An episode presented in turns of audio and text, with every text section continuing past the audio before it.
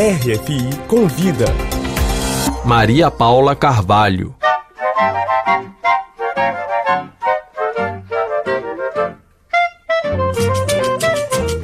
No RF Convida de hoje, vamos falar sobre o Festival de Choro de Aix-en-Provence, que acontece nesse momento no sul da França. A gente vai conversar com o Cristiano Nascimento, que é um dos organizadores e também um dos artistas participantes. Ele é um dos fundadores da Roda, juntamente com a cantora Claire Luzy. Uma companhia que completa 15 anos, Cristiano, promovendo o choro, essa música instrumental tão viva e convivial, aí a cara da cultura brasileira.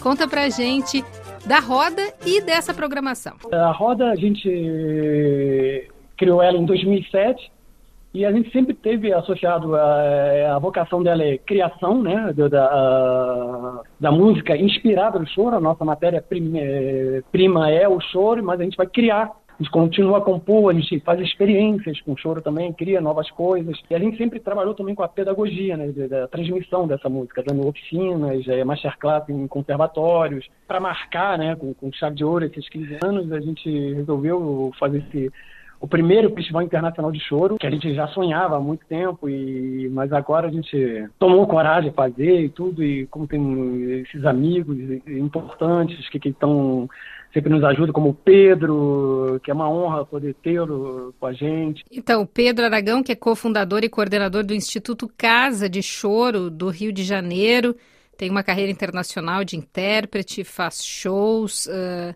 composição de estúdio. É professor da Universidade Federal do Rio de Janeiro, Pedro? É, Isso, como é, como é que está sendo para você participar desse evento aqui na França? Olha, está sendo uma alegria enorme. Eu acho que o choro é uma música que representa muito a nossa cultura. Né? É, a gente fala sempre da roda, o choro é sempre tocado em roda, é uma maneira de agregar as pessoas. É sempre uma confraternização, né? O choro nasce dessa alegria de se tocar juntos.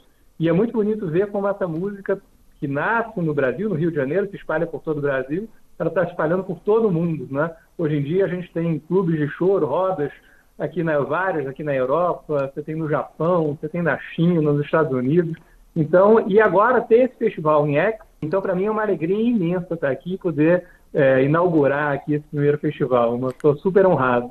Como é que o pessoal recebe choro aqui na França, na sua opinião? Você já falou aí que, enfim, está se tornando cada vez mais popular. Eu acho que recebe, olha, de uma maneira muito entusiástica, porque ela é uma, o choro é uma música popular e que ela, ela é muito comunicativa, muito alegre, mas ao mesmo tempo é uma música difícil de tocar também, é uma música que demanda dos intérpretes uma técnica muito boa. Então, acho que isso fascina muito os europeus.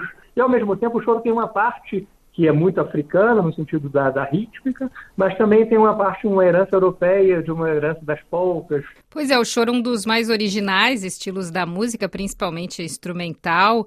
A gente pode remontar essa origem ao século XIX, nascido no Rio de Janeiro.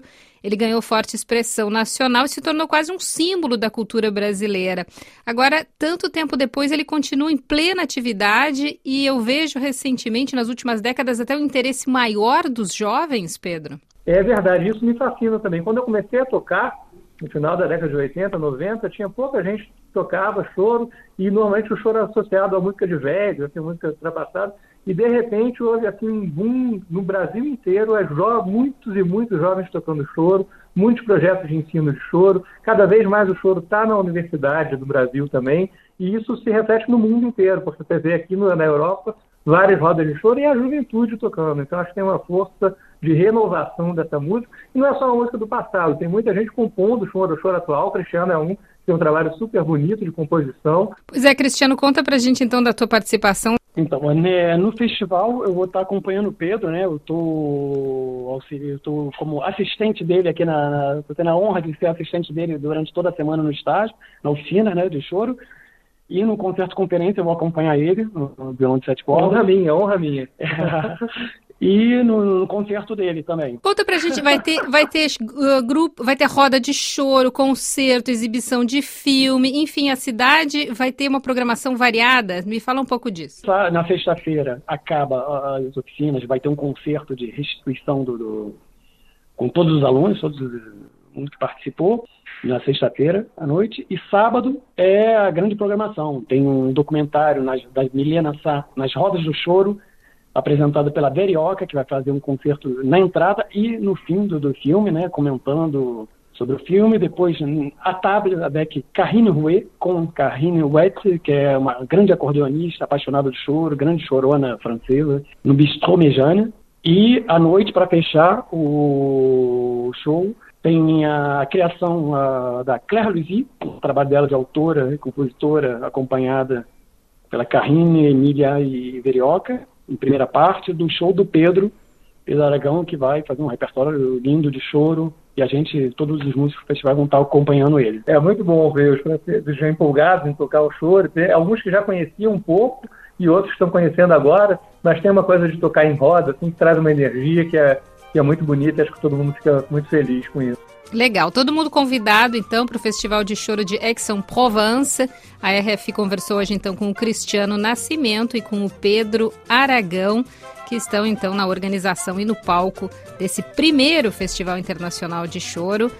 Divirtam-se, obrigada pela entrevista. Obrigado a você. Muito obrigado, uma honra.